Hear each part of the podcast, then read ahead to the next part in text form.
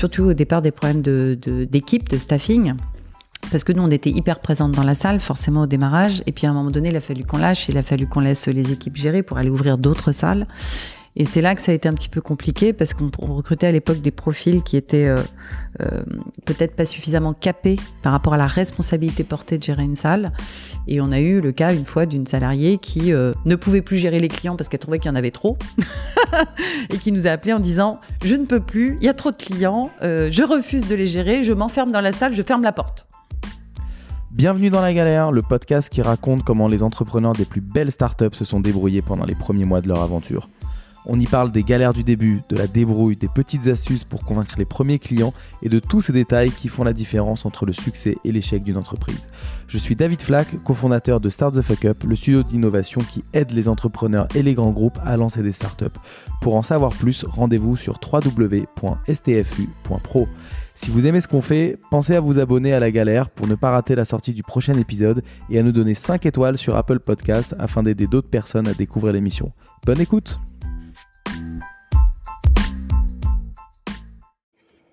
Juste un petit mot avant cet épisode. On sait que beaucoup d'entre vous sont des entrepreneurs qui démarrent, vous galérez, vous hésitez, c'est normal. C'est difficile de commencer un projet. Start the Fuck Up vous accompagne avec Flash, une accélération sur mesure en 5 semaines avec un coach entrepreneur dédié à votre projet.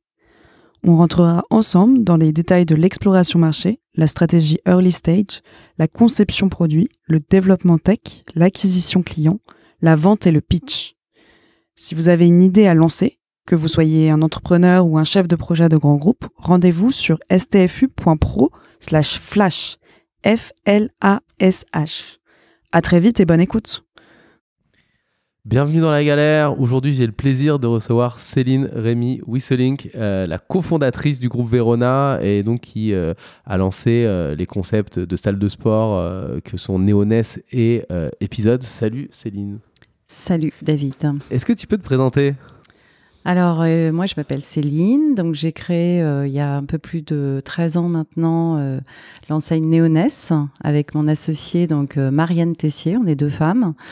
Néoness, c'est à la base un concept de salle de sport dit grand public qui vise à démocratiser la pratique sportive pour le plus grand nombre. Donc on avait à l'origine les prix les plus attractifs du marché. On a été les premiers à lancer ça en France. On a commencé à 10 euros par mois, donc c'était absolument imbattable. Aujourd'hui, on a 28 salles néoness, essentiellement sur Paris, Île-de-France et sur Lyon. Et on a euh, sur Néoness, on va dire, euh, près de 50 millions de chiffres d'affaires avant la crise Covid, euh, à peu près 450 salariés.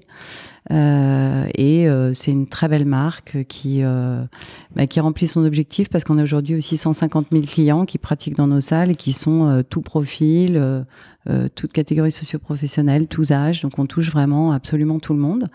Et on a développé il y a un peu plus de trois ans une nouvelle marque qui s'appelle Épisode et qui est une marque pour le coup euh, plus haut de gamme euh, puisque le prix d'une séance chez Épisode c'est le prix d'un mois chez Neoness, donc à peu près on va dire 25 euros en moyenne. Et en fait le principe de d'épisode, c'est de proposer pour le coup euh, une expérience sportive unique puisque on, propose l'équivalent de euh, d'un entraînement euh, comparable à celui des, athlètes de haut niveau, au travers de sept disciplines sportives hein, qui sont la boxe, le rameur, l'athlétique training, le bootcamp, le yoga et le cycling et aussi le maintenant le recover, ce qu'on appelle le recover, qui est un concept de récupération sportive. Et on a aujourd'hui 16 studios sportifs répartis dans Paris sur épisode. Et si je dis pas de bêtises, c'est de l'intervalle training, c'est ça? Ce qu'on appelle l'intervalle training, c'est-à-dire euh, des sessions de haute intensité avec des petites pauses? Alors, en grande partie, oui. Ce sont des groupes training. Effectivement, on est une petite vingtaine maximum dans une salle et on s'entraîne, par exemple, en bootcamp, en intervalle training pour améliorer euh, sa mm. capacité euh, cardiaque, euh, voilà, Moi, je connais préparer des marathons. training parce que c'est un truc qui est très à la mode aux US. Non Il y avait plein de vidéos, euh, de trucs P90X, Insanity, Shanti, tout ça. ouais, j'étais un grand fan de Shanti à l'époque où j'avais besoin de maigrir et il faudrait que je le reprenne. mais mais c'est là d'où ça vient, non? Alors ça vient, ça vient des États-Unis. C'est vrai que nous, on est parti à New York et à Londres voir un petit peu ce qui se faisait en termes de studios sportifs. alors il y a plein plein de concepts qui se sont créés à New York, effectivement, mais c'est vrai que nous, on a essayer de, de, créer quelque chose qui est unique parce que sous un même toit, on peut pratiquer plusieurs disciplines sportives et ça nous paraît être un, cette approche holistique, on va dire, de la pratique nous paraît être aussi très très importante.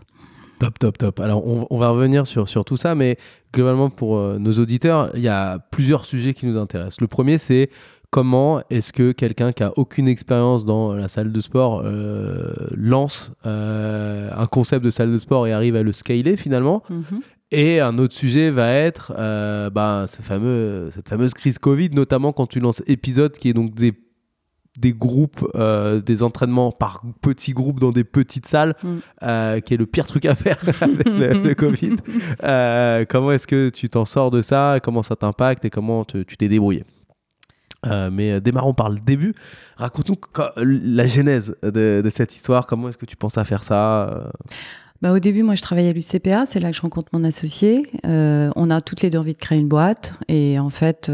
Tu faisais quoi à l'UCPA Pardon? Tu faisais quoi à l'UCPA Alors moi, je m'occupais du transport de tous, les, de tous les clients, et notamment des mineurs partout dans le monde, en train, en avion et en car. Donc je transportais euh, plus de 60 000 personnes par an.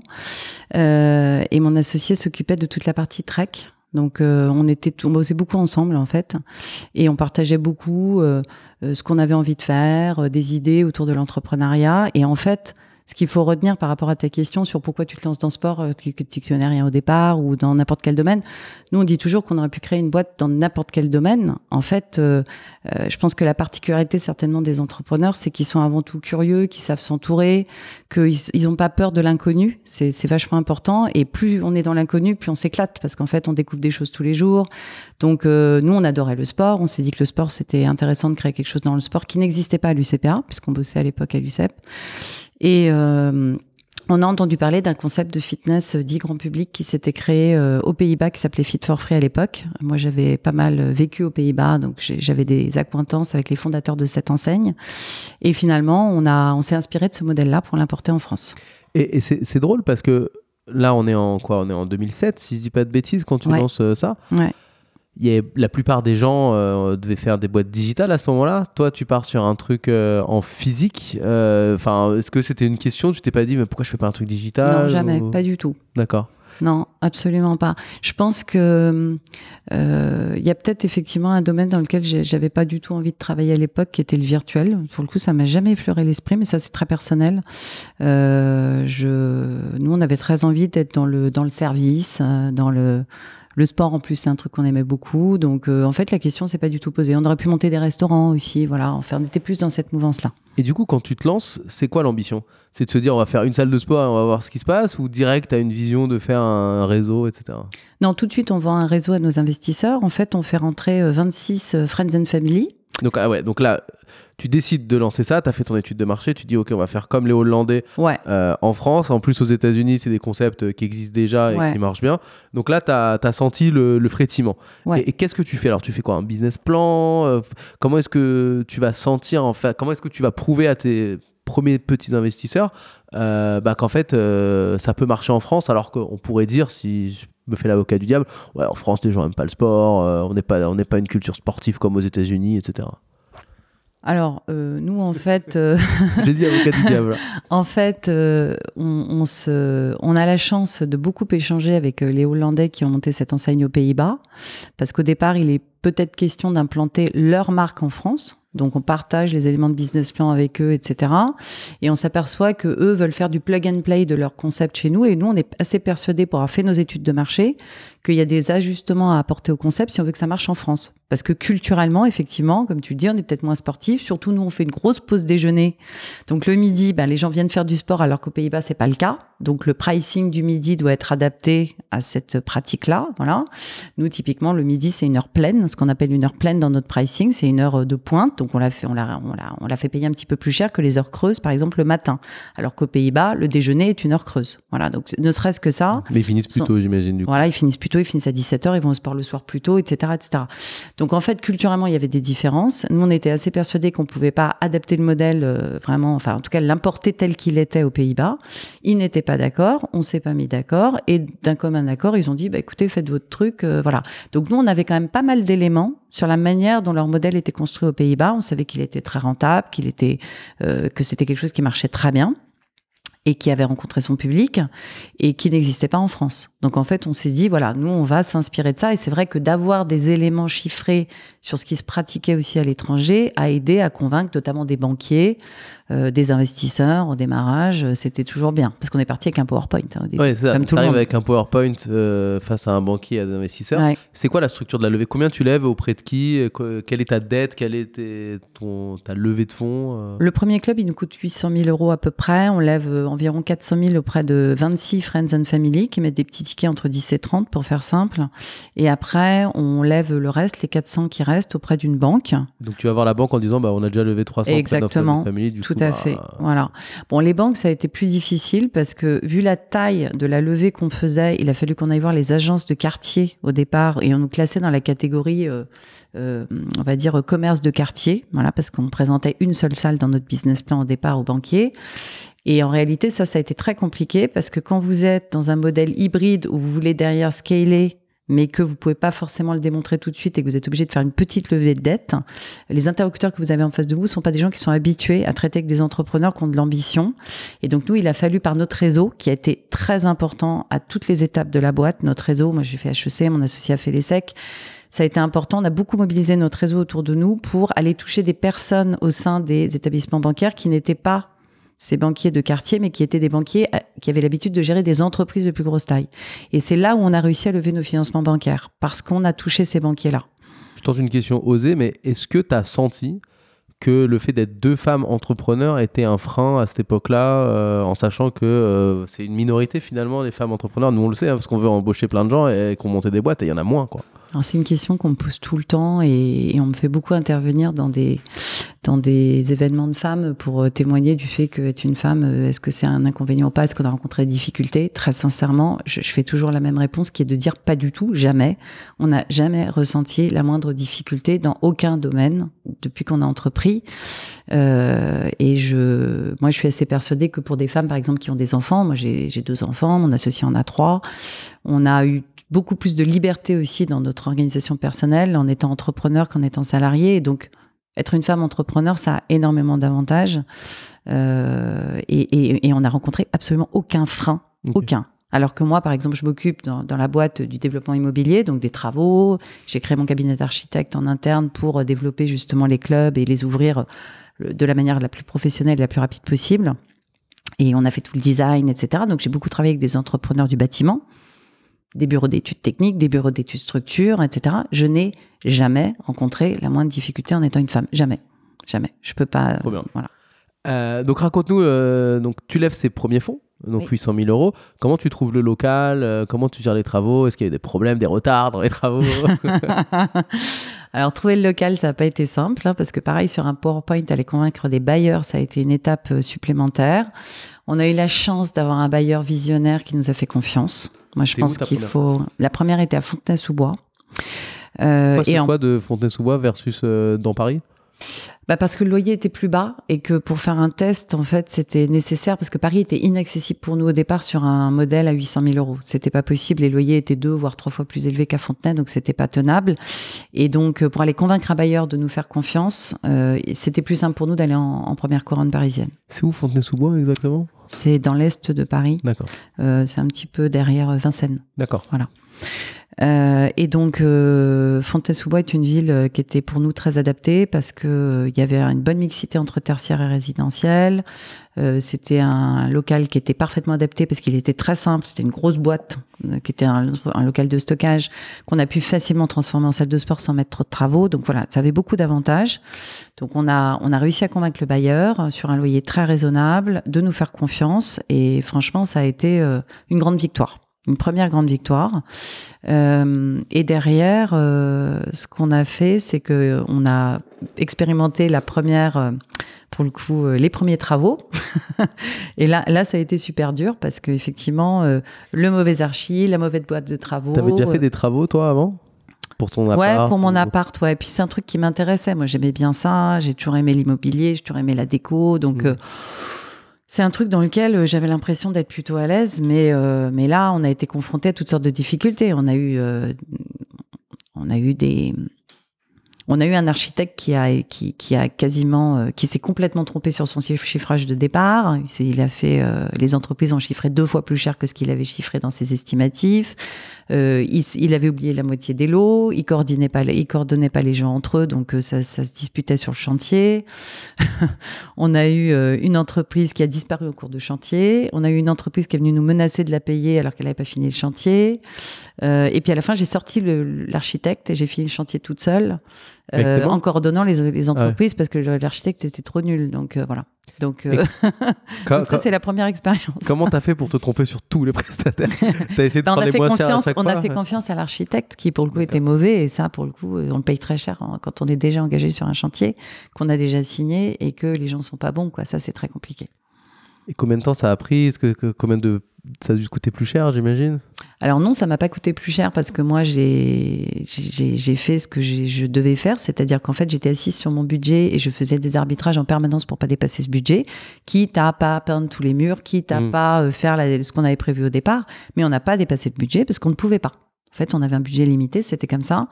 Donc euh, et on a essayé de, de contractualiser quelque part avec une partie des entreprises qui était valable et qui était sérieuse, en leur disant ok sur ce chantier-là ça va être un peu dur, vous allez peut-être pas vous faire une super marge, c'est à vous peut-être de nous aider parce que vous voyez on est limité en budget, etc. En revanche, on vous garantit que le prochain chantier on vous le donnera et vous pourrez marger mieux parce que nous on aura mieux anticipé les budgets de travaux qui ont été mal anticipés par l'architecte, etc. Et donc Et généralement oui, oui, oui. Et généralement, euh, c'est des entreprises qu'on fait avec nous jusqu'à 5 clubs derrière. Donc ça a été plutôt vertueux.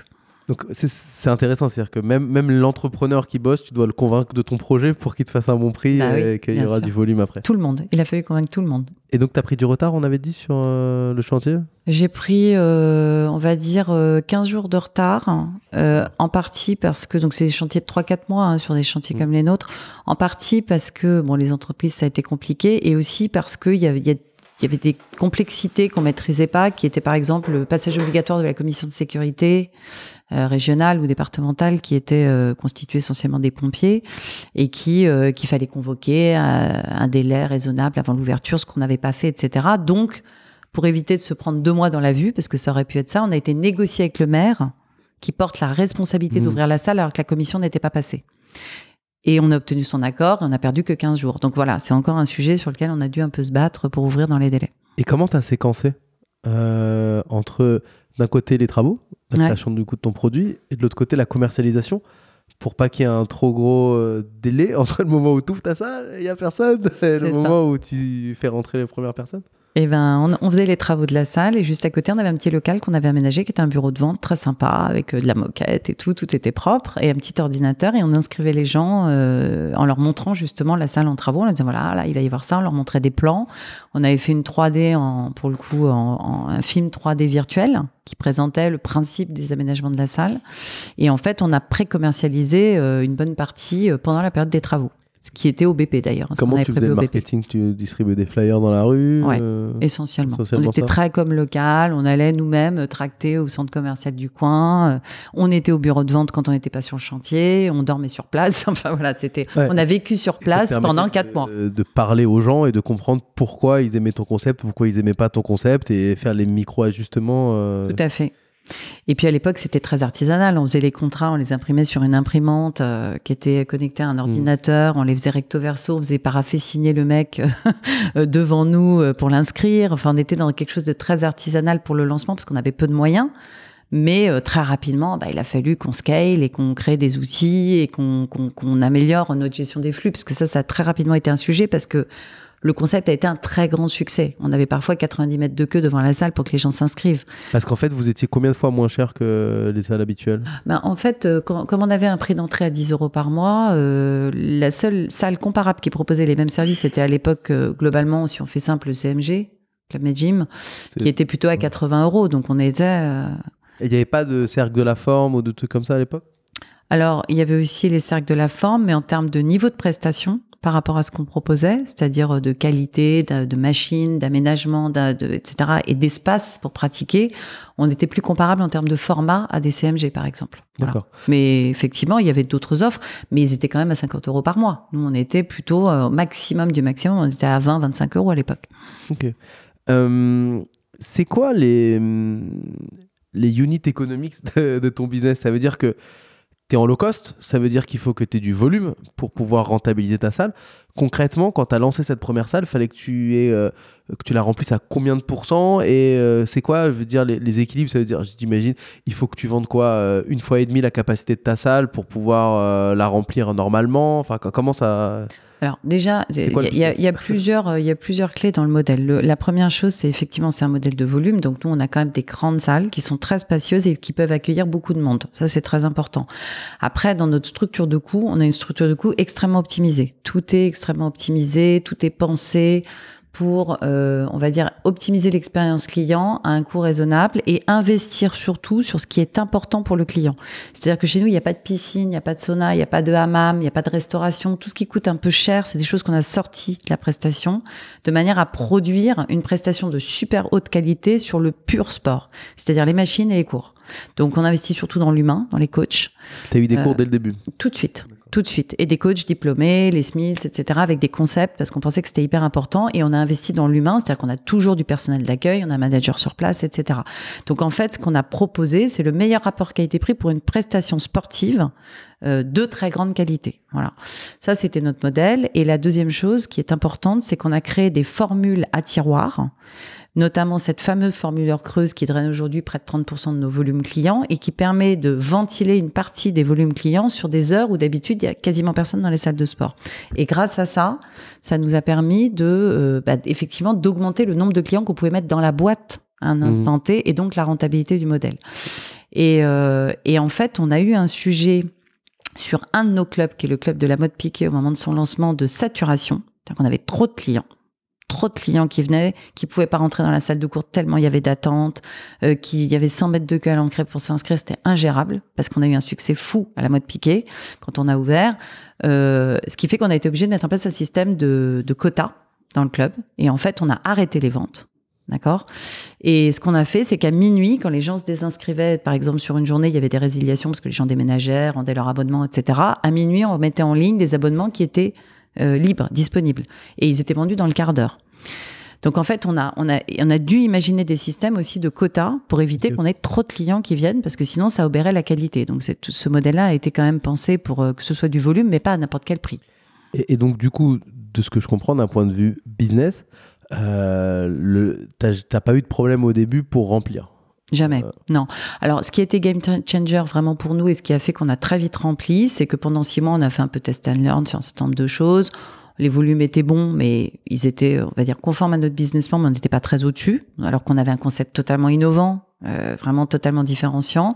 Ce qui a été vraiment, euh, pour nous, vraiment game changer, c'est le jour où on a changé, on a lancé, pardon, le prélèvement mensuel. Le prélèvement mensuel, parce que toutes les salles de sport étaient en paiement immédiat pour un an d'avance.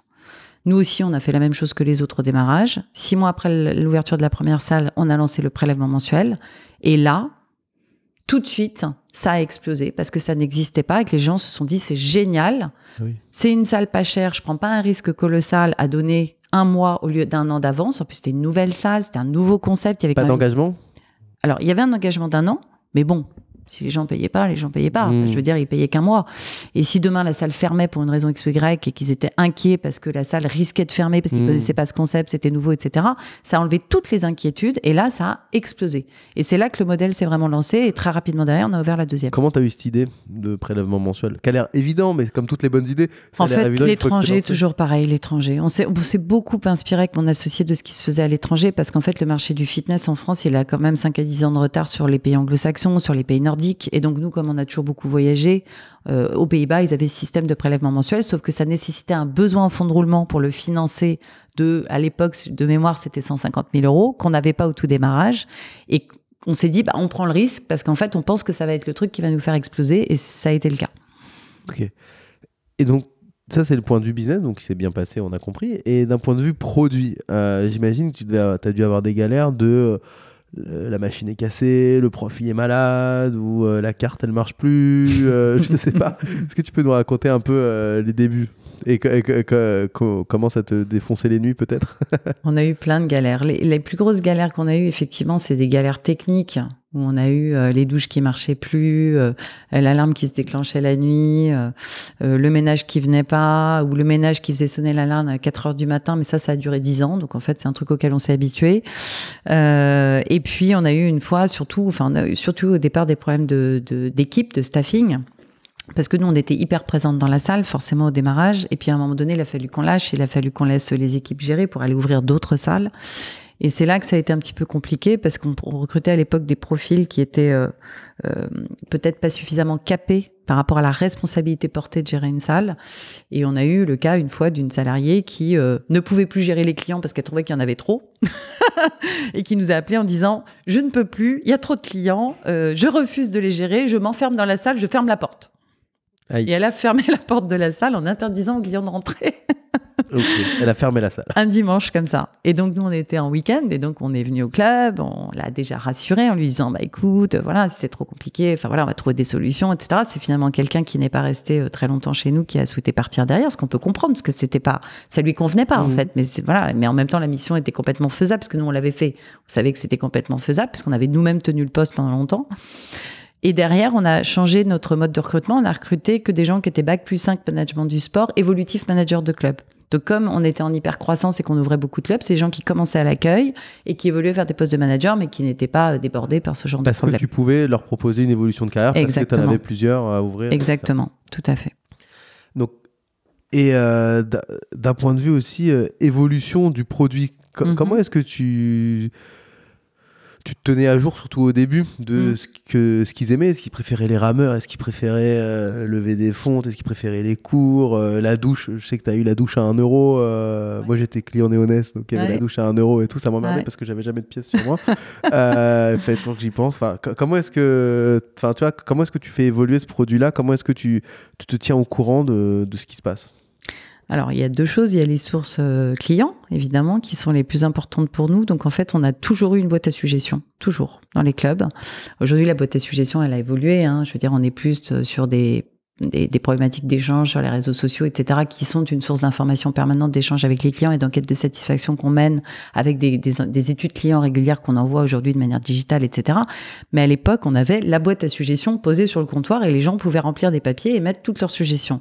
Et nous, on investissait essentiellement sur ce que les clients nous demandaient. C'est-à-dire, si les clients nous C'est disaient... toi qui les lisais Ou Ah oui, oui. quelqu'un qui te Ah faisait oui, un oui. Excel Nous, on faisait tout, tout, tout. On lisait tout. On discutait beaucoup avec les clients. On a beaucoup adapté le produit aux besoins des clients. Donc, les investissements, par exemple, des machines, euh, l'évolution des cours collectifs, c'était vraiment les clients qui nous aidaient à réfléchir sur l'offre produit. Euh, et puis la deuxième source, bah, ça, ça continue toujours aujourd'hui. Évidemment, on, passe notre temps à interroger le client. On est très customer centric, hein, comme on dit. Euh, c'est- c'est hyper important pour nous. Surtout que nous, on investit que sur des choses qui sont très héroïstes pour l'expérience client. Donc c'est vraiment, ça reste aujourd'hui le cœur de notre de notre manière de fonctionner. Et après, la deuxième chose, c'est que, comme je te disais, on a beaucoup voyagé. On a beaucoup voyagé à l'étranger, on a beaucoup fait de salons, euh, et de manière récurrente. Et on a aussi responsabilisé aujourd'hui nos équipes pour faire ça.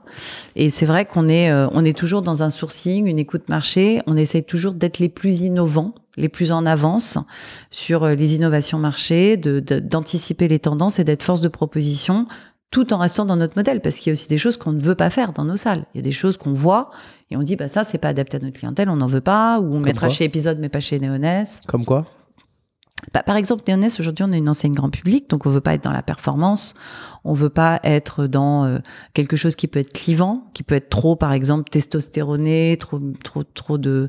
Donc, par exemple, on va se limiter en nombre de poids. On va refuser d'avoir euh, des haltères de 50 kilos, si je prends cet exemple. On va les voir dans les salons. Il y a certains de nos concurrents qui les prennent parce qu'eux, ils ont une clientèle qui recherche ce type de matériel. Nous, on sait que chez nous, c'est pas adapté, on mettra pas ce type de matériel. Ouais, c'est la salle de Monsieur Tout le Monde finalement. C'est la salle du grand public, euh, la salle, de, on pourrait dire la salle Décathlon.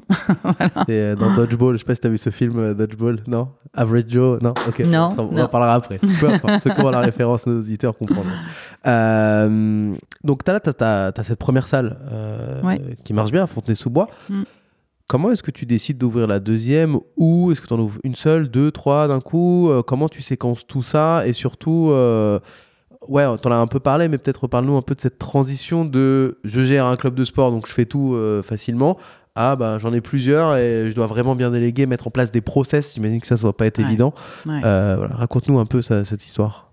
Écoute, en fait, euh, rapidement, le club de Fontenay arrive à l'équilibre, il génère du cash. Donc nous, Au on bout se de combien dit- de temps? Au bout de un an. Donc au bout d'un an, tu te dis là, on ouvre le On est à l'équilibre, euh, on a fait la preuve du modèle, on peut scaler. Voilà, ça c'est la première chose qu'on se dit.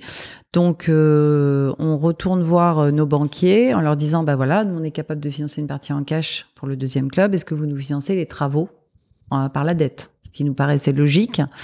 Euh, et là, le banquier nous dit euh, oui, mais alors attention, vous avez un ratio euh, dette sur EBITDA, nanan, qui est un peu tendu, ou dette sur euh, capitaux propres, je sais plus ce que c'est à l'époque. Et donc, il faudrait que vous ayez quand même un petit peu plus d'equity en apport. Et donc, ce qui nous bloque à ce moment-là, c'est le fait que les banquiers ne financent pas le deuxième club entièrement par la dette et qu'il faut aller chercher un peu d'equity. Donc ça, on le fait auprès d'un business angel qu'on trouve, qui rajoute tout de suite 200 000 pour le deuxième club. Euh, et, et déjà une valeur plus élevée que le premier tour, donc ça c'est très positif, parce qu'on a fait la preuve du modèle. T'as fait un roadshow pour le trouver ou c'est euh, il est tombé comme ça euh On a, euh, écoute, pareil, on a activé notre réseau là-dessus, réseau d'école, et c'est quelqu'un qu'on a trouvé assez facilement. Euh, on n'a pas fait un roadshow compliqué, non. Ça a été assez simple, et, euh, et surtout qu'on avait un très beau BP derrière, parce que comme on avait, la- on avait fait la preuve du modèle, on était capable de scaler, donc ça intéressait des BA quand même. Question naïve, t'as dit que ton modèle il était à l'équilibre, mais à Mm. l'équilibre ça suffit pas. Faut être Non. rentable. Oui, Pourquoi alors euh, t'as dit qu'on a t'as prouvé le modèle alors que t'étais que à l'équilibre? Parce que, euh, parce que la tendance était très forte sur les ventes et qu'en fait, on voyait bien que ça continuait à pousser très fort et qu'il y avait énormément de potentiel. En fait, on, encore une fois, les, je pense que les, les, faut imaginer que les cinq premières années, ça a été absolument dingue au niveau des ventes. Au niveau de l'affluence dans les clubs, on voyait que le concept cartonnait, que les gens vraiment euh, euh, trouvaient ça extraordinaire. Ils avaient jamais vu une salle de sport aussi peu chère et aussi qualitative. On avait des coachs extraordinaires. En fait, on avait exactement la même chose qu'une salle classique, sauf qu'on était 4, 5, 6 fois moins cher. Donc les gens se ruaient. Moi, j'avais des gens qui venaient à Fontenay qui faisaient trois quarts d'heure de voiture. Ok. Faut imaginer le truc. Donc on voyait que ça poussait énorme. Donc on s'est dit, en fait, on va exploser notre BP. Et ça, les banquiers l'ont très bien entendu. Simplement, il y avait ce problème de ratio. Donc, euh, et on a fait rentrer un BA sur une valo deux fois plus élevée que celle du premier tour. Et du coup, tu lances une deuxième seulement ou Alors on lance une deuxième parce que donc là la mode piquée dans le 15e et là on rentre dans Paris. Et là effectivement c'est ce que je te dis c'est euh, le carton plein euh, Pourquoi la mode piquée? T'as fait une étude euh, où t'as eu une opportunité là-bas ou? Purement immobilier.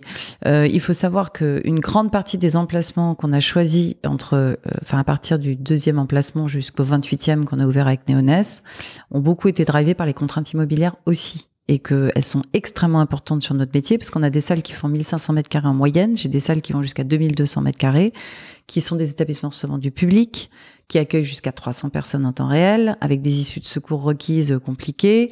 Euh, tout doit être accessible aux personnes à mobilité réduite. Donc, on a quand même des contraintes extrêmement fortes, même vis-à-vis des copropriétés, sur l'acoustique, etc. Donc, l'immobilier, pour vous dire, moi, les années où j'ouvrais euh, quasiment 8 clubs par an, on avait euh, près de 200 dossiers qu'on recevait de la part d'agents immobiliers à étudier. Et on a sélectionné 8 à l'arrivée.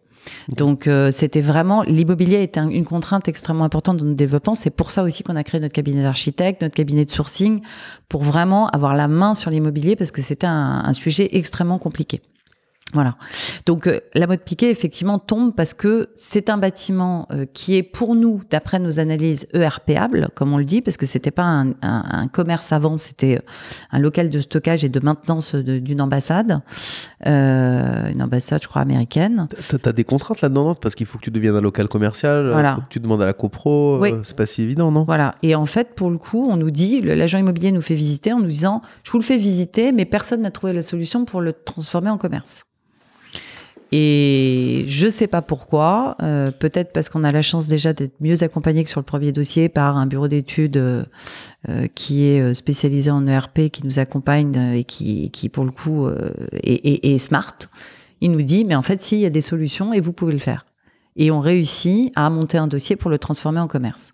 Et donc c'est là où on se dit, ben, faut prendre ce local parce qu'en fait, personne ne peut le prendre à part nous et il a un super loyer Hmm. Parce qu'on a trouvé une solution à ce problème-là. Et toute la, une grande partie aussi du modèle Léonès a reposé sur le fait qu'on a toujours eu des très bons loyers parce qu'on a transformé des bâtiments qui n'étaient pas des commerces en salles de sport. J'ai- l'impression que plus t'en parles, euh, en plus tu m'avais, on a dit en, en préambule euh, avant de lancer l'épisode que t'étais de la promo de Victor Roger, qui a fait euh, Urban Food, j'ai l'impression que c'est la même boîte en fait, que vous prenez Ouais. des, euh, Ouais. des entrepôts euh, que vous retapez et que vous rentabilisez beaucoup et qu'en fait bah, vous avez un business immobilier quoi. Alors, Euh, on a. Vous avez juste le concept pour rentabiliser l'immobilier. En fait, c'est deux concepts différents, mais c'est autour du sport et c'est réussir à retaper de l'immobilier euh, et le rendre super rentable. Ouais, c'est marrant. On s'est pas mal parlé avec Victor sur cette période de lancement. On a constaté qu'effectivement, l'IMO euh, était, au cœur de notre modèle, hein, c'est sûr. Mais après, euh, pas uniquement, parce qu'il y a Bien quand sûr. même. euh, ils ont aussi créé un très très beau concept avec un très beau marketing et puis une vraie une vraie une vraie valeur apportée aux clients. Et je pense que nous aussi, sinon on serait plus là. Bien Il n'y sûr, a pas bien que sûr. l'immobilier. Mais en revanche, c'est c'est clairement euh, c'est clairement un truc hyper important dans le développement de la boîte. Ça a été une, une, un- une des raisons du succès de, nos, de notre développement, c'est la maîtrise de l'immobilier. Comment est-ce que toi, du coup, t'es monté en compétence là-dessus, ou peut-être ton associé aussi Mais euh, comment vous êtes répartis les tâches? Parce que j'imagine au début, t'aimais bien l'immobilier, mais bon, c'est pas ton métier, t'as fait une école de Mm. commerce, etc. Comment est-ce que tu montes en compétence? Qu'est-ce que t'as fait pour. euh, t'as as parlé à des gens T'as as suivi une formation à droite, à gauche T'as lu Non. des livres euh, Comment t'as fait? En fait, euh, mon associée, elle, elle s'occupe euh, historiquement euh, beaucoup plus de la gestion des clubs, ce qu'on appelle les opérations chez nous, donc le management des clubs, tout ce qui est orienté client, l'expérience client, l'expérience sportive, tout ce qui est le marketing, la communication. Donc, elle est beaucoup plus sur le produit, sur le front office, hein, le service relation client. Et donc, en lien avec ça, tous les outils CRM, tout ce qui est front, on va dire. Et moi, je me suis toujours beaucoup plus occupée de tout ce qui était développement euh, projet, développement, donc euh, en partie d'immobilier parce que ça a été un gros sujet chez nous, les financements, les ressources humaines, euh, tout ce qui était un petit peu plus, on va dire, corporate, voilà. Et par rapport à ta question qui était Comment tu de tâches et comment t'es monté en compétence comment on est monté en compétence, voilà. En fait, on, je, je pense que encore une fois, on est on est curieuse. Euh, on a une grosse capacité d'apprentissage, une grosse capacité à se remettre en question. On aime bien faire nous-mêmes. On essaye, on teste. On a fait tous les postes de la boîte.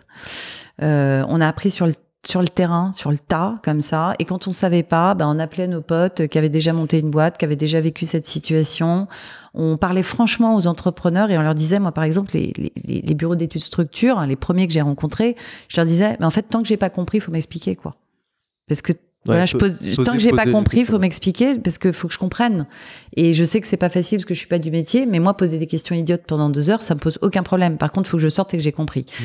Et, euh, et cette capacité à se dire c'est pas grave si les gens pensent que j'y connais rien, parce que je leur dis que j'y connais rien, mais je suis là pour apprendre. En revanche, c'est moi qui décide, c'est moi qui paye. Donc, euh, si je suis le client final, ben, il faut que j'ai compris.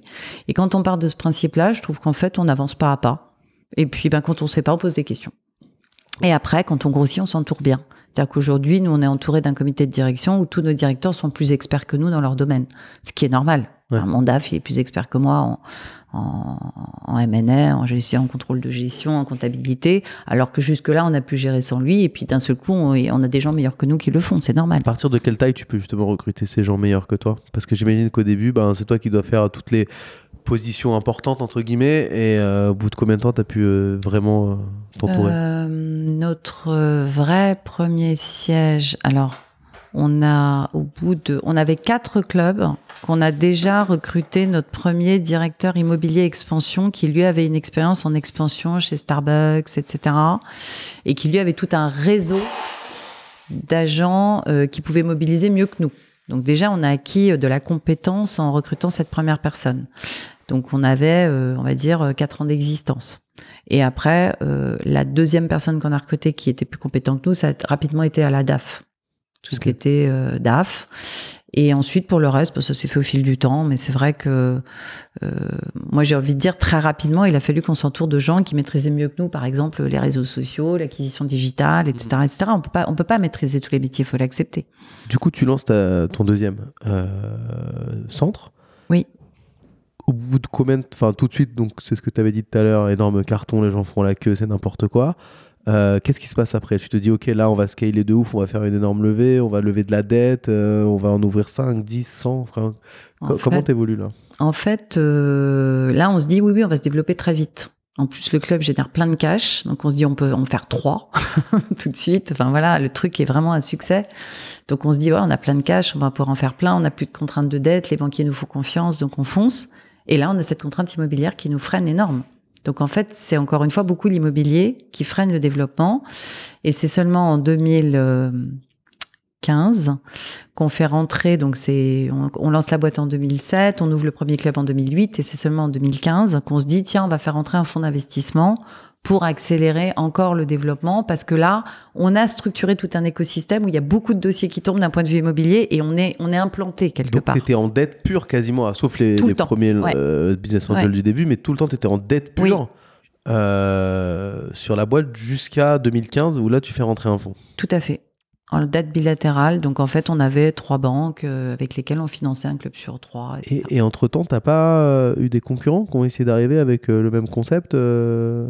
Alors très rapidement, vous avez euh, le concurrent qui s'appelle Fitness Park qui s'est lancé euh, sur un modèle beaucoup plus typiquement euh, masculin, c'est-à-dire pas de cours collectif, uniquement des machines, beaucoup de musculation et beaucoup dans la performance musculation, donc typiquement des poids à 50 kilos dont je parlais tout à l'heure.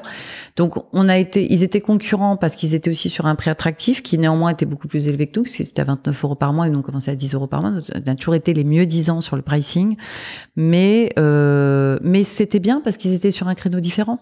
En fait, nous, on a toujours dit, comme le marché du fitness était très en retard, qu'il y avait surtout un besoin de structuration de ce marché. C'est-à-dire de, de, de structuration de marques fortes sur des positionnements clairs. Franchement, quand on est arrivé, c'était un peu euh, bonnet blanc et blanc bonnet. C'est-à-dire tout le monde faisait à peu près la même chose à des pricing différents, mais c'était pas très justifié ces pricing différents parce qu'encore une fois, entre un CMG et un sac de la forme que tu citais tout à l'heure, il n'y avait pas vraiment de différence au delta près de la taille du club, peut-être de la qualité un petit peu, mais c'était pas très lisible. Alors que sur un marché comme le marché américain, c'est beaucoup plus segmenté. Vous aviez des vrais low coasters, il y avait des vrais trucs high-end avec vraiment des marques très premium. Déjà, il y avait des studios, il y avait des choses sur la haute intensité, il y avait beaucoup plus d'innovation. Et le marché était beaucoup plus segmenté. Donc nous, quand on est arrivé, on a commencé à participer à ce- cette segmentation du marché en se positionnant sur le smart cost. Et Finaspark est arrivé aussi sur un segment dit low cost, puisqu'on nous a après euh, mis dans ce segment-là. Euh, mais euh, et puis ça n'a cessé d'augmenter avec le temps parce que c'était normal, c'était Mm. l'ordre des choses. Voilà. Et ceux qui ne l'ont pas fait, comme le CMG, ils ont été, ils sont restés au milieu en termes de positionnement. Euh, ont été voués à disparaître. Parce que ça c'est dans tous les marchés c'est comme ça. Ceux qui sont au milieu qui n'ont pas vraiment de positionnement clair bah, finalement ils ont l'air chers et le rapport qualité-prix est pas là donc on s'y retrouve pas donc voilà Ouais, donc ceux qui veulent payer cher, ils vont aux clés. Et Exactement. ceux qui veulent payer moins cher, ils vont C'est chez ça. Lyonnais, et oui, ils sont au milieu un peu. et eux ils sont au milieu un peu coincés et donc ils ont disparu aussi pour ça Hmm. Ils ont disparu que- là, ils en ont encore quelques-uns, mais bon. Alors nous, on dit qu'ils ont disparu parce qu'ils ont été en partie démantelés, en partie vendus, euh, que l'enseigne CMG aujourd'hui n'est plus ce qu'elle était. Voilà, Mm. on sait qu'elle est en, en grande difficulté depuis très longtemps et que euh, c'est un peu un démantèlement progressif dans le temps où elle est vendue à la découpe à différentes enseignes et voilà. Et à quel moment tu te dis on est prêt à lancer un deuxième concept et qui va pas nous défocus du coup de ce premier concept qui est un concept donc euh, voué à tout le monde mais se placer sur un truc plus premium euh, qui est épisode donc à quel moment tu te dis ok on est prête à faire autre chose et à quel moment euh, tu as l'idée du concept? Alors ça, c'est très simple, c'est Tikeo rentre. Nous, on leur a vendu un business plan de Tikeo, le fonds déploiement. d'investissement euh, Tikeo, voilà, pardon, le fonds d'investissement euh, qui investit en 2015 rentre, euh, prend une participation minoritaire dans le groupe, mais finance une partie de la croissance Néonès qu'on leur a vendu sur un business plan qui n'est que Néonès. Euh, et nous, on a toutes les équipes en ligne qui déroulent ça. C'est-à-dire que moi, je, limite, je- une- un club où je suis pas au courant. Voilà, t'as- réussi à te rendre non indispensable on est non indispensable, l'organisation tourne sans nous. Parce qu'on est une boîte, alors ça c'est notre force, on est câblé comme ça avec mon associé, c'est qu'on est à la fois hyper agile et en même temps hyper structuré. On a un peu le- les avantages des grands groupes et, et les avantages des startups. Euh, J'imagine qu'il y a plein de startups qui fonctionnent comme ça, on n'est certainement pas les seuls, mais ça c'est une force qu'on a, c'est-à-dire que très rapidement, quand on fait quelque chose, on se dit comment on structure pour que ce soit scalable et que ce soit pérenne dans le temps. donc tu as Voilà. tout processé de manière a tout à ce que, processé. euh, tout soit très clair Les ouvertures sont dans des fichiers avec des rétro-planning hyper clairs. Les équipes sont hyper organisées entre elles, entre l'exploitation, l'ouverture, etc. T'as des L'immobilier. rapports euh, réguliers Nous, on a des reports euh, hebdomadaires. On sait exactement où ça en est. On nous appelle que quand il y a des énormes problèmes et on Mais globalement, ça tourne sans nous. Et donc, quand Tikeo arrive, nous, on se dit, bah, on va partir euh, six mois euh, euh, voyager. Alors, on part pas six mois en tant que tel, hein, mais on fait des sauts de puce à droite à gauche pendant six mois pour aller voir un peu ce qui se fait à l'étranger parce que quand on fait un process pour faire entrer un fonds d'investissement, on est un peu dans le tunnel pendant un an et on a l'impression de plus rien voir sur le marché. On fait pas notre job, quoi. Voilà. Donc nous, on se dit, il faut qu'on fasse notre job. Notre job, c'est d'aller faire du, de la veille. Donc on va aller faire de la veille à l'étranger, sur les salons, comme on l'a toujours fait. Et là, on part plusieurs jours à New York, plusieurs jours à Londres, euh, dans les pays nordiques. Et là, on voit que les studios sont arrivés. Et, et ils sont arrivés très fort. Il y a plein de trucs qui ont émergé. Et c'est un peu le, le, le, side model de la salle de fitness classique. Et on s'aperçoit que des gens comme Equinox, qui sont très emblématiques aux États-Unis, ont investi dans des studios de cycling. On s'aperçoit que euh, il y a des studios de boxe qui se sont montés. On s'aperçoit qu'il y a des studios d'athlétique training, donc d'entraînement fonctionnel. On s'aperçoit qu'il y a Orange Theory qui a créé un modèle de bootcamp avec un système de contrôle de la fréquence cardiaque. Donc il s'est passé plein de choses. Et nous, en France, il y a rien. Ça n'existe pas. Donc on se dit, ça va arriver. D'une manière ou d'une autre, ces gens-là vont arriver. Donc on, on se dit qu'on va être les premiers à le faire. Et comment tu décides tu vois, Parce que tu as dit, il y a plein de concepts différents. Je sais pas, je dis peut-être une énormité, mais il y a le Mia Body Tech en ce moment qui a cartonné, Mmh. des trucs comme ça. Comment entre, euh, tu vas faire, je dis n'importe quoi, une salle méga méga premium avec euh, du studio euh, euh, encore plus premium que ce que tu as fait, euh, ce que tu as fait avec épisode, ou passer sur du Mia Body Tech ou je ne sais quoi. Co- comment est-ce que, c'est quoi euh, les gars, qu'est-ce qui te guide dans, tes choix de valeurs, de trucs, je sais pas? Alors nous, ce qui nous guide de toute façon toujours, c'est la qualité. Donc on, on est on est on est drivé par ça et pour nous c'est hyper important, c'est la qualité et l'humain. Donc on n'a que des concepts où il y a beaucoup d'investissement dans l'humain. Tous nos coachs, tous nos salariés sont en CDI chez nous depuis le début. Ça c'est hyper important pour nous. Donc on veut un concept qui soit toujours euh, extrêmement expérientiel avec beaucoup de services et beaucoup d'humains. Voilà, ça c'est hyper important pour nous. Et donc, euh, quand on décide de créer les studios, on trouve que ce qui n'existe, on trouve que ce qui est le plus inspirant et ce qui nous paraît être le plus complet, encore une fois, euh, d'un point de vue expérience client, c'est ce qu'on voit à Londres et qui s'appelle à l'époque euh, One Rebel, qui a un concept où il y a euh, deux, je pense à l'époque, studios qui cohabitent côte côte et qui sont sous un même toit et qui proposent une pratique sportive du, duale. Et ça, on trouve ça intéressant, plus intéressant que le one-stop shopping, enfin le pardon, le studio indépendant. On préfère le concept du one-stop shopping où il y a plusieurs disciplines sous un même toit. Ça, c'est quelque chose qui nous parle plus. On trouve qu'en plus, c'est un avantage concurrentiel. Euh, et à l'époque, ce qui nous drive aussi, et ça c'est intéressant, c'est qu'en fait, on a beaucoup de bâtiments qui arrivent qui sont des grands bâtiments de 1500 mètres carrés puisque c'est notre modèle. Donc tous les agents immobiliers de Paris, d'Île-de-France et de Lyon sont mobilisés pour nous trouver des bâtiments de 1500 mètres carrés. Or, les studios qu'on visite à New York font plutôt 100 mètres carrés. Donc on se dit, s'il faut aller sourcer des bâtiments de 100 mètres carrés, on n'est pas positionné sur ce marché de l'immobilier, c'est pas notre truc, on n'a jamais touché ces agents immo là, c'est un autre segment, on va mettre je sais pas combien de temps à les toucher. Est-ce qu'on peut pas trouver un concept dans lequel on va pouvoir utiliser cette force qu'on a en immobilier de trouver des 1500 mètres carrés? Et parfois certains 1500 mètres carrés qu'on nous propose sont top, mais ils sont trop proches d'un néonès. Exemple, la République, qui est le premier qu'on lance. Et là, on se dit, ah bah tiens, euh, si on faisait tout sous un même toit, combien de studios on pourrait mettre là-dedans Et c'est là qu'on commence à construire un modèle en se disant, il nous faudrait au moins six concepts, qu'est-ce qu'on pourrait mettre comme concept, lesquels sont complémentaires Et là, on se rapproche de professionnels du sport, euh, notamment d'athlètes de haut niveau, qui nous disent, non mais moi, évidemment, je fais de la boxe, mais je fais aussi du yoga. Ah d'accord. Et pourquoi? Et on nous explique toute cette philosophie du sport holistique, de la pratique holistique du sport chez les athlètes de haut niveau. Et on s'aperçoit qu'en fait, le truc a vachement de sens. Voilà. Donc on parle là-dessus aussi pour cette raison-là. Où et quand euh, le premier euh, épisode Et euh, est-ce que avant de lancer, tu essayes de faire des tests euh, de vente en faisant des landing pages, en faisant des sondages Comment est-ce que tu gères ça? Comment tu limites, on va dire, le risque d'ouvrir un truc qui est quand même un concept, j'imagine, qui te coûte cher euh, sur 1500 mètres carrés, des choses comme ça? Alors en fait, euh, on, on, sait que ça marche aux États-Unis. On a récupéré des, on va dire des comptes de, de, d'entreprises concurrentes. On sait que le truc est rentable. On, identifie euh, parce que euh, on, va sur les, les, plannings des concurrents, on regarde des taux de remplissage en comptant les vélos qui sont qui sont déjà réservés chez SoulCycle, chez Dynamo, etc. Enfin, à l'époque, chez One Rebel, et on regarde leur planning de cours. En fait, on décortique leur business model et on se dit qu'il y a un truc à faire et que ce sera rentable. Voilà, ça c'est la base. Si on a une, une, une, approche toujours très financière, très analytique des choses, donc tu on dis il faut qu'on ait tant de clients pour faut qu'on ait tant de clients, faut que le loyer soit maximum de temps par studio, sinon c'est pas rentable. Si on fait du one-stop shopping, on mutualise le management. Voilà, on n'ouvrira pas sur toutes les heures pour essayer de faire en sorte que ce soit rentable. Donc, euh, il faut absolument qu'on ait des horaires où c'est fermé parce qu'il n'y aura pas de remplissage, il faut que ce soit fermé. Donc voilà, donc on crée le modèle.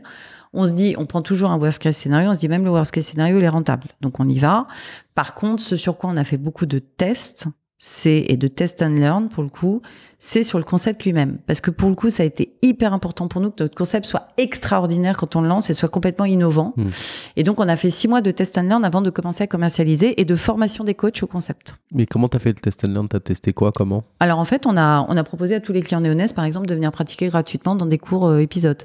On disait voilà, on teste un cours épisode sur une thématique. euh, T'a- T'avais un truc avec écrit épisode, euh, t'avais fait les travaux et tu pouvais En fait, aujourd'hui, on, enfin, au départ, on avait fait tous les travaux, mais on n'avait pas euh, commercialisé le truc, lancé commercialement le truc. On faisait des tests, on faisait venir les salariés. Euh, Nous, personnellement, fondatrice, on a fait six mois de hit et de yoga euh, dans la salle, voilà, sur tous les concepts. On testait la musique, on testait la pédagogie, etc., etc.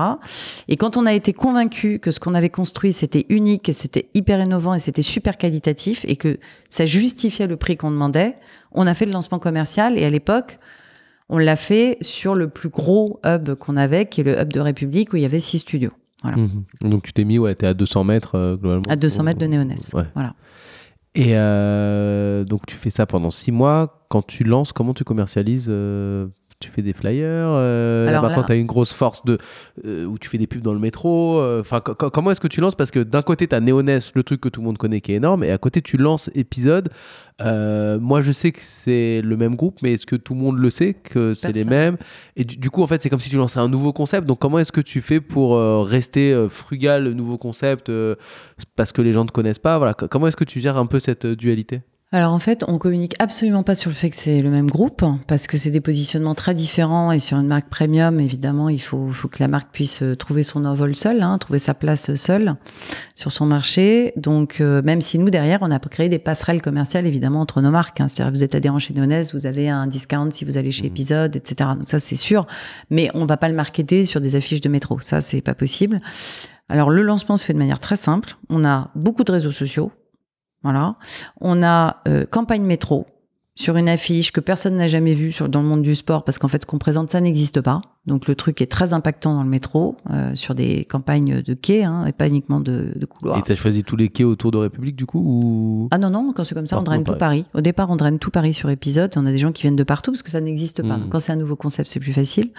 Et le troisième, euh, la troisième, euh, on va dire, on va dire, le- le troisième axe, pardon, de communication qu'on déploie à l'époque, qui est top, c'est qu'en fait, on fait un brand film avec euh, un, un, un caméra, un- pardon, un, un cinéaste ou un réalisateur, pardon, je cherchais le mot, qui est euh, la personne qui travaille avec Nike. Et en fait, ce brand film euh, est, est, un magnifique brand film, voilà, qui, qui est très empreint de la dynamique qu'on retrouve dans des marques aussi impactantes que Nike, qui marque énormément les esprits et qu'on met au cinéma.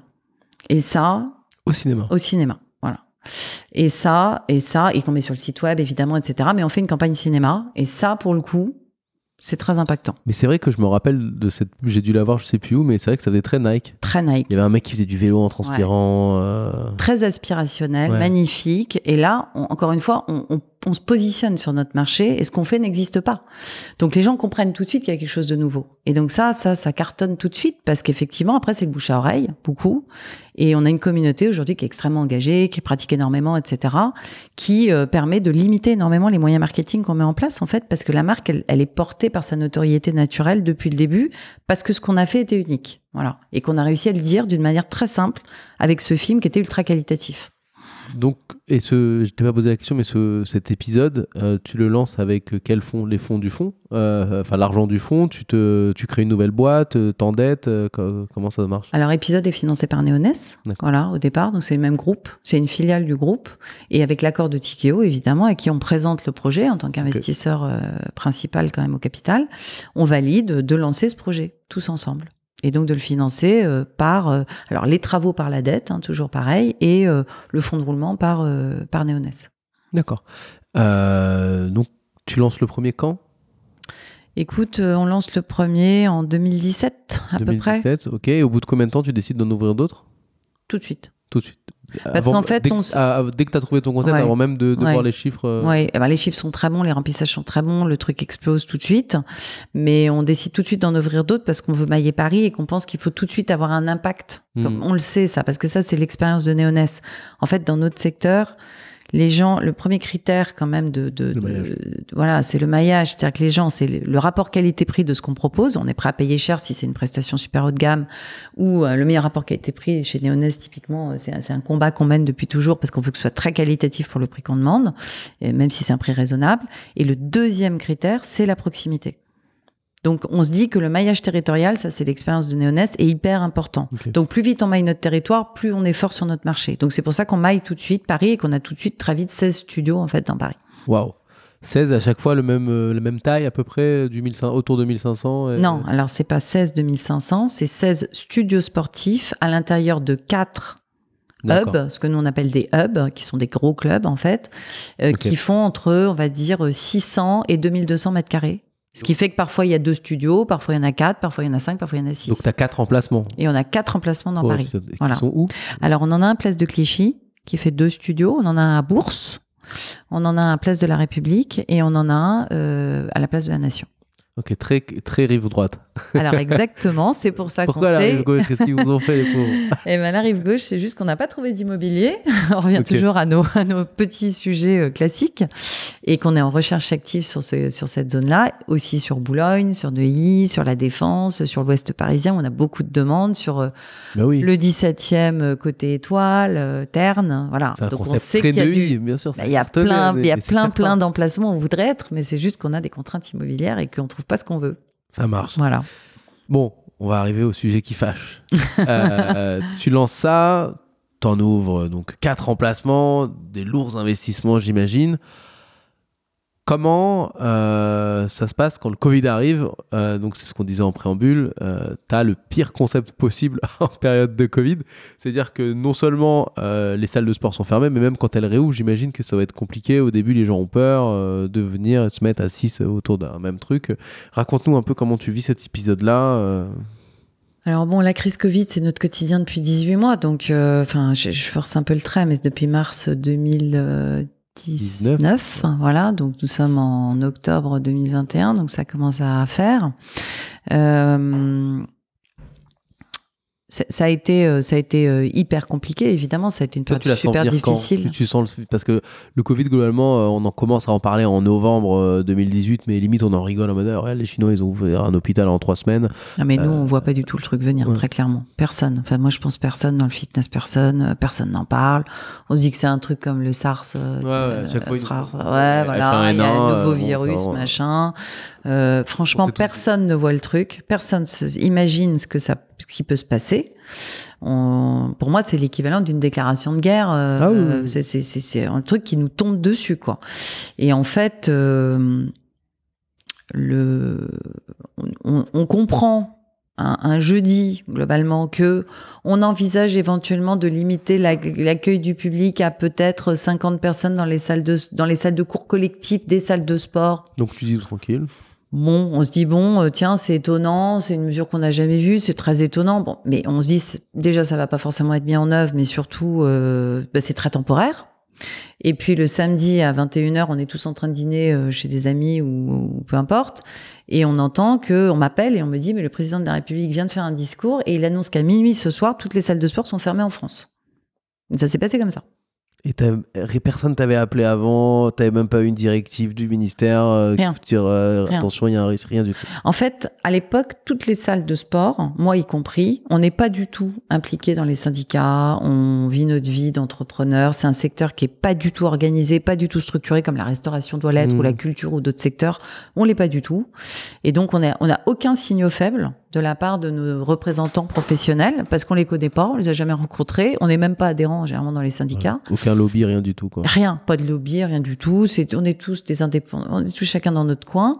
Et, et j'avoue que voilà, depuis tout a changé parce qu'on est tous adhérents des syndicats, on a tous fait beaucoup de lobby pendant cette période Mhm. pour euh, se mobiliser pour obtenir des aides, et on est tous beaucoup plus proches. Si on devait tirer un, quelque chose de positif Ouais. de cette crise, aujourd'hui, toutes les enseignes se sont beaucoup parlé, on se connaît tous, on connaît beaucoup mieux nos syndicats, on est beaucoup mieux mobilisés, beaucoup mieux structurés pour demain défendre les intérêts de la profession, ce qui n'était absolument pas le cas à l'époque. Donc le truc nous tombe dessus comme une pierre. Ouais, c'est vraiment la guerre. C'est la guerre. Du La coup, bah, toutes les, euh, tous les clans se mettent ensemble pour essayer de s'en sortir face à, face à un ennemi euh, venu de nulle part. Et, euh, et, et financièrement, comment ça se passe? Euh, Bon, j'imagine donc les clubs ferment, donc tout le monde est au chômage partiel, donc là tu te poses pas trop de questions. Mais euh, enfin, t'as quand même un prêt, des prêts à rembourser, des choses comme ça. Est-ce que les aides suffisent? Et ensuite, t'as tout le manque à gagner. Euh, une fois que ça, que ça réouvre, Euh, j'imagine que là, là C'est c'est bientôt la fin des aides, peut-être c'est, c'est déjà fini. Comment, comment ça se passe?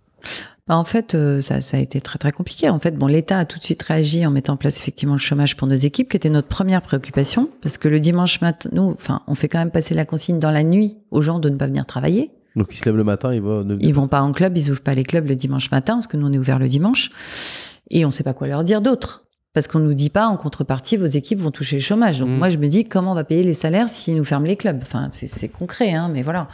Donc euh, très rapidement le gouvernement euh, vers le lundi ou le mardi on comprend qu'il y aura du chômage. Donc on est rassuré là-dessus. Euh, et puis euh, bah, surtout on comprend que ça va durer 15 jours, puis ensuite 15 jours, puis ensuite 15 jours, et là arrive euh, le sujet des PGE, parce qu'on se rend compte que ça dure trop longtemps et qu'en fait les entreprises ne tiendront pas. On rentre dans une gestion hyper compliquée de nos clients, parce que nos clients sont prélevés mensuellement pour leurs abonnements. aller, ouais. Donc, euh, euh, bah, nous, en fait, on est obligé de mobiliser 20 personnes au service relations clients pour répondre aux clients, proposer des solutions, commencer à faire des gestes commerciaux et dire, bah, écoutez, on vous reporte votre abonnement de 15 jours, puis de 15 jours, puis de 15 jours. Puis les gens disent, bah, moi, je veux résilier. Bah, qu'est-ce qu'on fait? Bah, non, résiliez pas, on va vous proposer quelque chose, etc. C'est un enfer parce qu'on n'a pas de visibilité, on ne sait pas quoi dire aux gens, donc on les gère en leur proposant des gestes commerciaux au fil de l'eau, mais c'est extrêmement compliqué pour nous et extrêmement coûteux quand même parce qu'on a 20 personnes au siège qui continuent à bosser qui sont pas au chômage.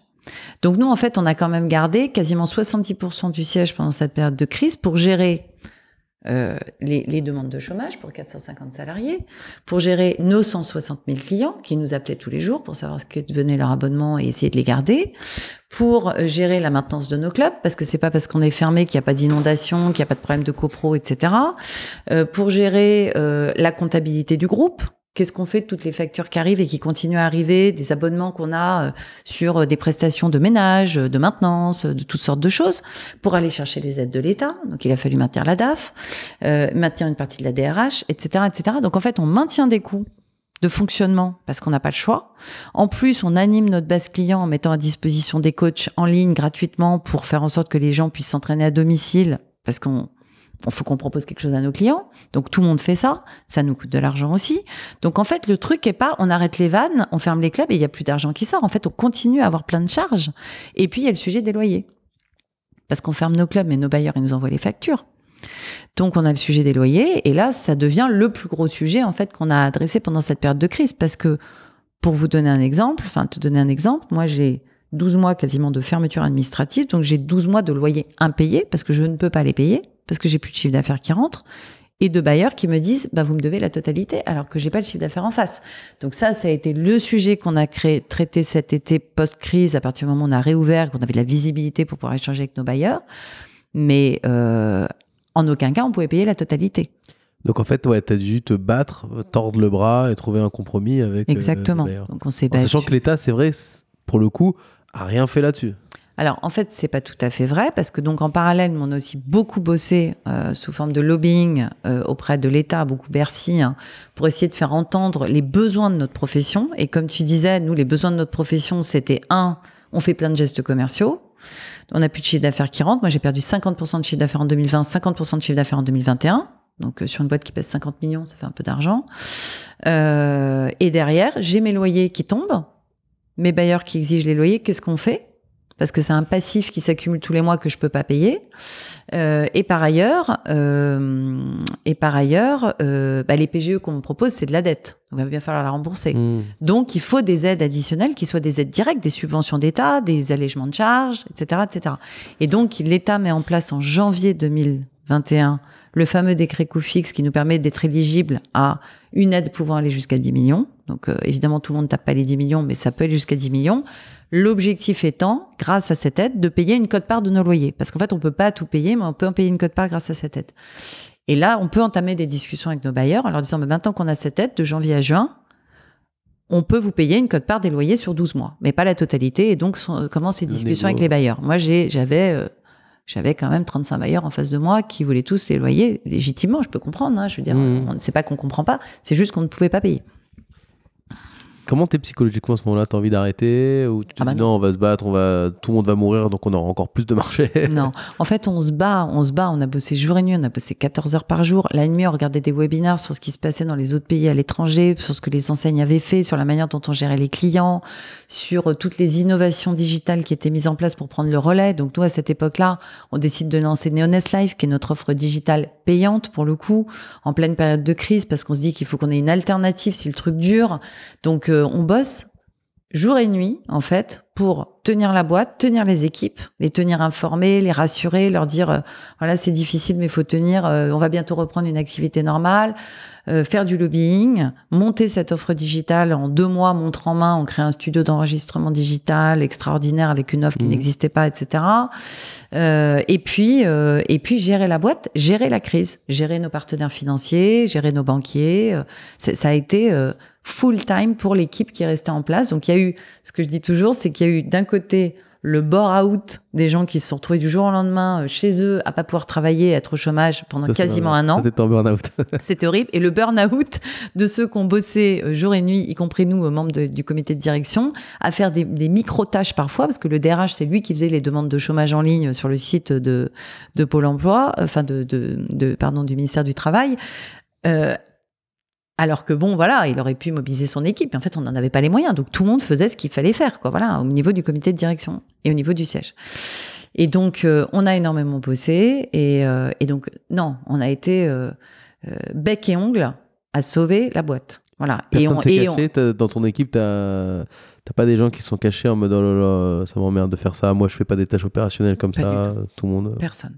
Ça a Personne. renforcé l'équipe presque. Personne. Ça, ça, ça a énormément renforcé les liens euh, qui étaient déjà très forts chez nous parce qu'on est une boîte où les gens sont hyper engagés, hyper solidaires, euh, ils sont passionnés par le produit. Donc en fait, c'était pas difficile pour nous de mobiliser les équipes en période de crise, mais les gens ont souffert. Ils ont souffert. Ça a été super dur. Le service relation client, franchement, je leur tire mon chapeau. Ils ont bossé comme des fous. Ils ont fait un travail extraordinaire et grâce à eux, on a pu conserver une grosse partie de notre base client qui, au moment de la réouverture, s'est réactivée sous forme de prélèvement, etc. Si on n'avait pas fait ça, si on n'avait pas fait toute, maintenu toute cette relation en fait avec ses clients, ben on démarrerait avec une base client plus petite et d'un trou plus gros à remonter quoi. Et aujourd'hui, t'as rattrapé le retard ou pas encore? Alors aujourd'hui, on n'a pas retrouvé la base client d'avant crise, on la retrouvera a priori d'après nos projections euh, en mars de l'année prochaine, donc dans six mois seulement. Mais on a, euh, encore une fois, on a fait un super job, voilà, donc on est quand même très très content de ça, et on a perdu beaucoup moins de clients que ce qu'on avait escompté dans nos prévisionnels Hmm. parce qu'on avait évidemment provisionné beaucoup de risques, parce qu'on était en gestion de trésorerie euh, serrée. Mais, euh, mais en fait, on a, on a une gestion finalement très prudente, très bon père de famille de la crise, et je trouve que on s'en tire super bien. Et, et voilà, et là maintenant, euh, tous les indicateurs sont au vert, les gens reviennent dans les salles de sport, on fait des ventes qui sont identiques à celles qu'on avait en 2019. La crise est vraiment derrière nous. En fait, je veux dire, on a vécu une période super dure, mais la crise est derrière nous. Et, euh, et on sait que le sport, alors ça, c'est, je dis simplement ça parce que évidemment, ça a été horrible cette crise, mais c'est très conjoncturel. Le sport a un avenir énorme devant lui. Euh, je pense que les gens aujourd'hui se rendent encore plus compte à quel point c'est important de faire du sport pour sa santé. Quand on a vécu une crise sanitaire, on se rend compte à quel point la santé c'est important. Le sport, ça fait partie de l'équilibre émotionnel et physique des gens. Et nous, on a un retour massif dans les salles de sport à la rentrée. Massif. Les gens reviennent massivement, que ce soit des gens qui pratiquaient avant, à qui ça a beaucoup manqué, ou que ce soit des gens qui n'avaient jamais fait de sport et qui se disent Ah non, mais en fait, euh, il faut faire du sport, c'est important pour ma santé. Et on a beaucoup de néophytes, beaucoup de gens qui ne pratiquaient pas avant. J'aimerais qu'on finisse notre euh, petite interview, euh, qui est vachement intéressante, par des questions un peu plus euh, profondes. Ma, ma première question, c'est, euh, t'as dit Noéonès, 50 millions, etc. Mm. Tu veux l'emmener jusqu'où? C'est quoi, c'est quoi la vision? C'est quoi l'objectif alors, en fait, nous, Néonès, aujourd'hui, on pense que sur son territoire actuel, c'est-à-dire Paris-Île-de-France-Lyon, ça peut doubler de taille, sans problème. Il y a encore vraiment de quoi faire. Après, ça peut aller sur des territoires où on n'est pas encore aujourd'hui, comme Bordeaux, euh, voilà, d'autres villes, sans problème. Épisode, c'est une marque qui peut aussi doubler de taille par rapport à ce que tu disais sur la rive droite. Ben, on peut dupliquer sur la rive gauche et sur l'ouest. Ça, il y a vraiment pas de problème. On a de quoi faire. Euh, Néonès Live, ben voilà, c'est du digital, donc la limite is the sky. Hein, on verra où ça nous mène. Mais tous les pays francophones, ça fait 800 millions de personnes donc Mm. euh, il y a peut-être un truc à faire aussi. Et épisode, on pense qu'on peut l'exporter. Parce que pour le coup, c'est une marque qui, même si dans les, pays anglo-saxons, tu as déjà énormément de studios, nous, c'est on apporte quelque chose de plus avec notre positionnement multisport, etc. Et le sérieux de notre offre, et on pense qu'on peut l'exporter. Donc en fait, il y a encore des milliards de choses à faire avec Neoness, avec épisode, avec Neoness Live. Nous, en plus, ce qu'on adore, c'est créer des marques, parce que quand même, ça nous amuse. Donc, on a plein d'idées de marques en magasin, euh, voilà, de sujets autour de la santé, euh, par exemple. Pas encore la dalle, quoi. Ouais, voilà, on a hyper faim. Et en fait, euh, et en fait, nous, ce qui nous drive, c'est le projet. T'as eu, des, t'as, t'as eu des opportunités de revente? Plein, Plein. et- On a toujours été approchés. Ouais. Dès, dès le premier jour, on a été approchés par des fonds, euh, par des industriels, étrangers, français, etc. Euh, nous, on a toujours dit, euh, tant que le projet nous passionne, on n'est pas vendeur. Voilà. Ok. Tu t'es jamais posé la question de dire ça fait quand même beaucoup d'argent là, ça peut être sympa. Bah, c'est toujours pareil. euh, euh, si on nous fait une super offre, le truc est canon, voilà. Mais, mais surtout que on a plus, on s'éclate plus dans ce qu'on fait. C'est ça qui est parce que on va faire quoi? Ouais, ouais, bah, De toute façon, on va recréer une boîte. Donc, euh, si on s'éclate dans la boîte qu'on a créée et qu'elle nous permet de créer plein de projets, euh, pourquoi aller voir ailleurs? En fait, c'est- toujours ce qu'on s'est dit. Donc, Mm. euh, Il n'y a pas eu un moment où tu as reçu une offre, tu te dis, Waouh, ça fait quand même beaucoup d'argent, je peux me mettre à l'abri, jusqu'à la fin de ma vie, jouer à la PlayStation. Au- Aujourd'hui, en l'état actuel des choses, je peux pas te dire qu'on a reçu cette offre-là qui nous aurait fait basculer. En revanche, on a été très loin dans des discussions. où On faisait intervenir des partenaires financiers qui investissaient beaucoup dans la boîte pour la faire grossir. Mhm. Ça, oui, de la même façon qu'on a fait rentrer Tikeo. Euh, et, et qui, nous, nous convient bien. Parce que c'est un bon compromis, en fait. Ouais. Donc, euh, voilà. T'as envie de la léguer cette boîte? Parce que j'ai l'impression que c'est bête ce que je vais dire, mais j'ai l'impression qu'à l'époque de nos parents, euh, il y avait tout un côté je vais léguer ma boîte à mes enfants, qu'il y a beaucoup moins aujourd'hui. En Ouais. tout cas, c'est mon sentiment. Ouais. C'est une ambition aujourd'hui de la léguer? Ça se, lègue, ça se lègue encore une boîte? Alors non, je pense que c'est pas une bonne idée, moi, de léguer sa boîte. Personnellement, je, je souhaite pas ça à mes enfants. Voilà, Euh, je souhaite qu'ils aient aucune contrainte dans leur vie professionnelle et qu'ils puissent faire les choix qu'ils veulent et qu'ils aient pas le poids de euh, devoir reprendre la boîte de maman parce que maman l'a souhaité. Je trouve que c'est hyper dur. Après, si c'est leur souhait et qu'ils l'expriment, euh, super. Mais je veux dire, c'est pas. Je veux pas. Je veux pas qu'ils puissent penser que c'est euh, quelque chose qui peut être important pour moi parce que je veux qu'ils aient toute liberté par rapport à ça. Là, ils ont là, les enfants? J'ai une fille de 16 ans et j'ai un garçon de 12 ans. Ok, ouais, non, ils ont pas encore l'âge de se poser même la question. Mais ma fille est très sportive, voilà, comme moi, on fait beaucoup de sport ensemble. Là, que j'ai couru les 20 km dimanche dernier, elle a fait les 6 derniers kilomètres avec moi. Enfin voilà, c'est, on est très sport dans la famille. Euh, on fait du yoga ensemble. Enfin voilà, c'est un truc qui est très fort chez nous. Mais elle, je sais qu'elle veut bosser dans les, dans, dans des domaines à impact. Voilà, elle veut faire des études d'ingénieur dans le développement durable. Euh, moi, je lui dis, bah, peut-être que toutes les deux, par contre, un jour, on montera une boîte dans le développement durable. Mhm. Ça, ça m'amuserait. Voilà. C'est quoi la. Du, coup, donc, tu as parlé de l'ambition, mais comment est-ce que toi, tu te vois évoluer au sein de la boîte? Ça veut dire toujours prendre encore plus de hauteur, lancer des concepts, faire rentrer des petits jeunes ou... enfin, Mhm. Comment est-ce que tu, tu vois cette évolution? Alors, en fait, euh, nous, aujourd'hui, avec mon associé, on reste euh, finalement, on a un comité de direction où on a quasiment huit directeurs à nos côtés qui sont tous top euh, et qui ont la particularité d'être tous très entreprenants. Donc ça, c'est la marque de fabrication des, des postes clés chez nous, c'est que les gens sont des, entre, des intrapreneurs. Et c'est là qu'on s'y retrouve le plus, euh, à la fois en termes d'agilité, de d'envie de créer, d'envie de, de se remettre en question, aussi d'apprendre. Enfin, tout ce que je donnais comme valeur sur l'entrepreneuriat qui sont très importantes pour nous, de sens, de sens pragmatique, on va dire, euh, des, euh, au quotidien. Euh, et donc, on est très bien entouré. Et néanmoins, on est très opérationnel. Donc, euh, ça reste quelque chose sur lequel on, on a pour ambition d'essayer d'être moins opérationnel et de laisser plus encore nos directeurs gérer, de leur laisser de l'autonomie. Euh, pour nous, être plus sur l'innovation, en fait, parce que c'est là l'innovation, le lobbying. Typiquement, moi, je pense qu'on a un sujet à porter sur la TVA à, taux réduit sur le monde Mm. du sport. Ok. Euh, je pourrais passer la moitié de mon temps à aller euh, porter ce sujet en externe aussi. C'est un projet qui peut être amusant à ce stade de notre développement. Est-ce que tu as l'ambition de devenir une sorte de rôle modèle pour pousser l'entrepreneuriat au féminin? Parce que euh, aujourd'hui, il y a un chiffre que j'ai lu qui m'a un peu marqué, qu'il n'y a que 15% des startups aujourd'hui qui sont lancées avec un associé euh, féminin. Ouais. Euh, et ça, bon, on peut voir ça, mais il y a probablement beaucoup d'autocensure et donc il faut des rôles modèles, etc. Mhm. Est-ce que tu as pour ambition, en tout cas, euh, moi j'aimerais bien que tu le fasses, euh, de te médiatiser plus pour dire voilà, on est euh, un énorme succès monté par deux femmes, les femmes, allez-y, montez vos boîtes, arrêtez de vous autocensurer, c'est débile. Ouais.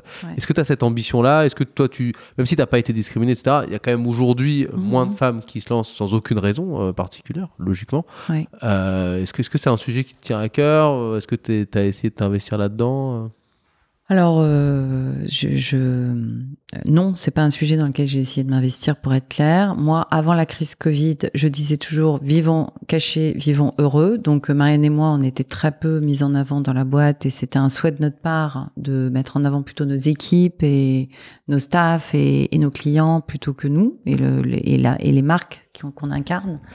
Et c'est à l'occasion de la crise qu'on a été amené à prendre la parole parce qu'on était en danger euh, pour euh, faire parler de notre cause. Et donc, moi, j'ai beaucoup pris la parole, mon associé aussi dans les médias euh, et en lobbying politique euh, auprès de Bercy notamment et du ministère des Sports. Donc, on, on a été amené à être plus visible. Mais c'est vrai qu'on l'a fait par obligation, par devoir. Et si demain des gens viennent nous chercher en nous disant ça nous plairait que vous soyez plus actifs parce qu'on sent que vraiment vous pouvez relayer un truc, etc. On dit toujours oui. Hmm. On a toujours dit oui. On a toujours dit qu'on acceptait de participer à toutes les réunions euh, sur l'entrepreneuriat féminin, etc. On, on- tous les partenaires qui nous le demandent, toutes les fois où on peut, on dit oui. On a plutôt tendance à vouloir rendre service. Maintenant, moi, je vais pas forcément être porteur de drapeau sur ce truc-là où je, où je ne, de manière euh, personnelle, c'est-à-dire euh, euh, je, je- parce que je parce que je encore une fois j'ai pas ressenti cette difficulté. Maintenant je suis prête à euh, encore une fois rendre service toutes les fois on me dira que qu'il faut le faire. Voilà c'est plutôt ça. Par contre moi il y a des sujets sur lesquels j'ai plus envie de m'impliquer et plus envie de parler qui sont euh, euh, l'importance du sport dans la société, euh, l'importance d'une société plus décroissante sur le plan des, de la consommation de produits et plus consommatrice de services, donc de, de services, c'est-à-dire d'être ensemble, euh, de culture, de restauration, euh, de sport, euh, de wellness, euh, peut-être de voyage sous un format qui reste à définir demain si l'avion devient un problème, mais le voyage est vachement important, je trouve, la rencontre avec l'autre, et d'une société qui soit plus portée par, euh, par l'être que l'avoir. Voilà. Ça, c'est un truc qui me tient à cœur et je pense qu'on l'incarne bien parce que par notre métier et je pense qu'on peut être aussi porte-parole sur ces sujets-là. C'est quoi le meilleur conseil qu'on t'ait donné en entrepreneuriat? Le meilleur conseil qu'on m'ait donné dans l'entrepreneuriat, euh, moi, alors, on m'a, enfin, on m'a dit une chose un jour. On m'a dit, c'est important de s'associer à quelqu'un qui soit différent de toi.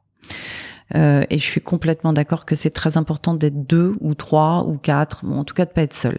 Voilà, ça, je pense que c'est un des meilleurs conseils qu'on m'ait donné parce que mon associé et moi, on est très différentes. Euh, c'est pas toujours simple quand on est différent parce qu'il faut faire preuve de beaucoup de communication, d'échange, etc. et de et de bienveillance Et d'humilité. et, et d'humilité et de et de capacité d'écoute. Et parfois, alors ponctuellement, il nous est arrivé évidemment de nous disputer ou de pas être d'accord, mais mais au fond, je pense que euh, il y a 99% de positif et il y a 1% Mhm. d'effort à faire pour que ça marche. Voilà. Et en revanche, c'est la force de notre boîte. Et, et, et dans les moments difficiles, de savoir qu'on n'est on n'est pas seul et qu'on peut en discuter avec quelqu'un, parce qu'il y a des moments difficiles toutes les semaines. Moi, je dis toujours, on- avec mon associé, c'est ce qu'on appelle, euh, on joue à la bonne paye. C'est-à-dire passer par la case départ, aller en prison, ou passer par la case départ, toucher 10 000 euros. C'est exactement ça. Un jour, on se prend le courrier pourri, un jour, c'est le courrier bonne nouvelle. C'est toujours comme ça. Et quand on a le courrier euh, pourri, ben, c'est bien d'en parler, de pouvoir échanger. Et quand on a le courrier bonne nouvelle, ben, c'est bien de pouvoir s'en réjouir. Donc, en fait, je trouve que c'est hyper enrichissant d'être deux ou trois ou voilà plusieurs. Et moi, je me serais sentie très seule si j'avais été complètement seule. Voilà, Comment je- vous prenez les décisions? Il y en a une qui est CEO et pas l'autre. euh, vous prenez toutes les décisions concertées. Vous faites tourner le poste de CEO. Ouais, on fait tourner le poste de CEO.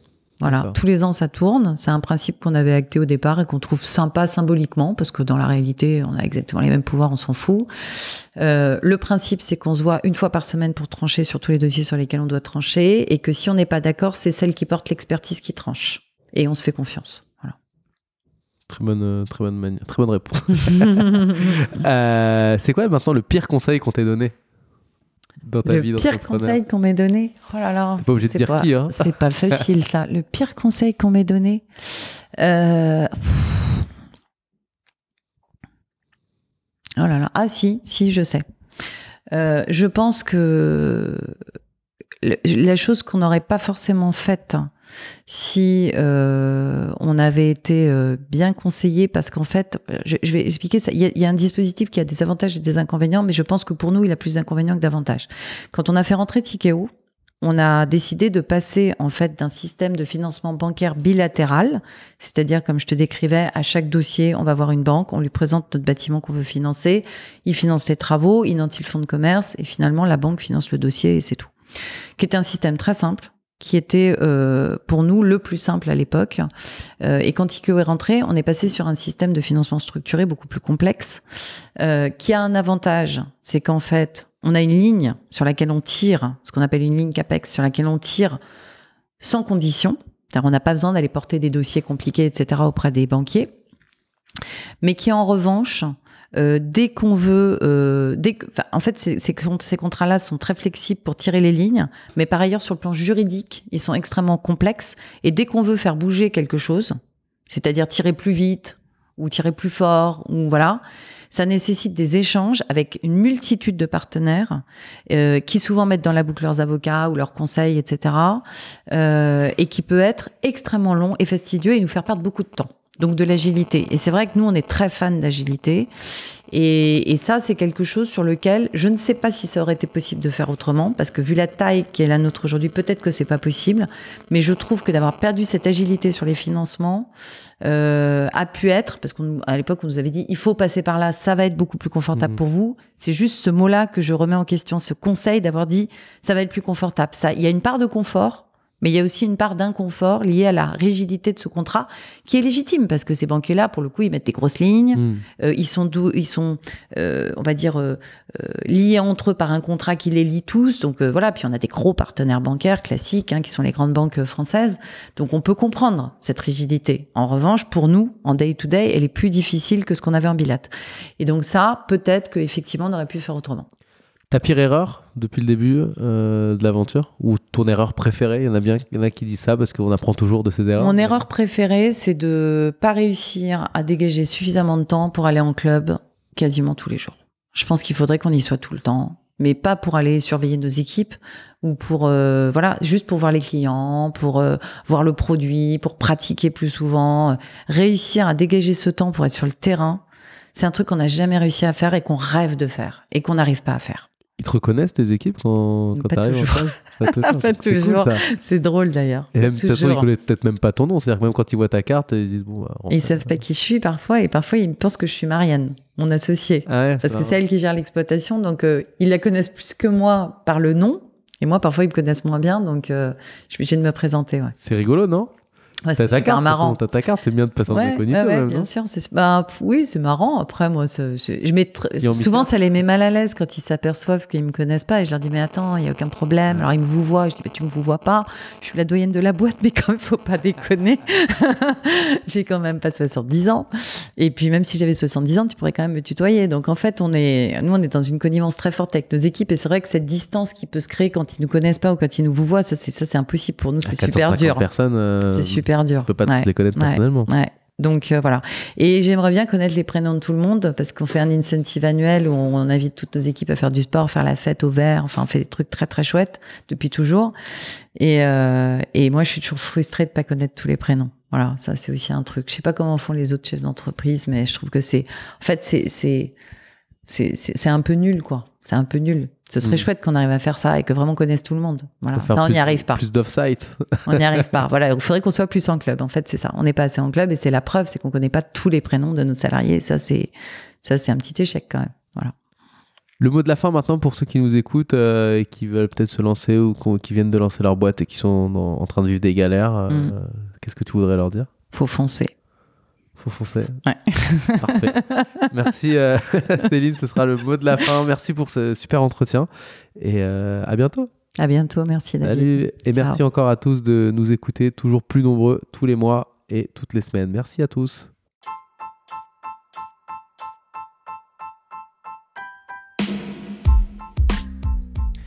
Si vous êtes arrivé jusqu'ici, c'est sûrement que l'épisode vous a plu. Merci de le partager autour de vous et de nous mettre une note 5 étoiles avec un joli commentaire, ça va énormément nous aider à faire connaître le podcast. Aussi, si vous avez des besoins en accompagnement sur vos projets innovants, n'hésitez pas à contacter Start the Fuck Up, on saura s'occuper de vous. Il suffit de nous écrire à contact at stfu.pro. Au nom de toute l'équipe, je vous dis à très bientôt.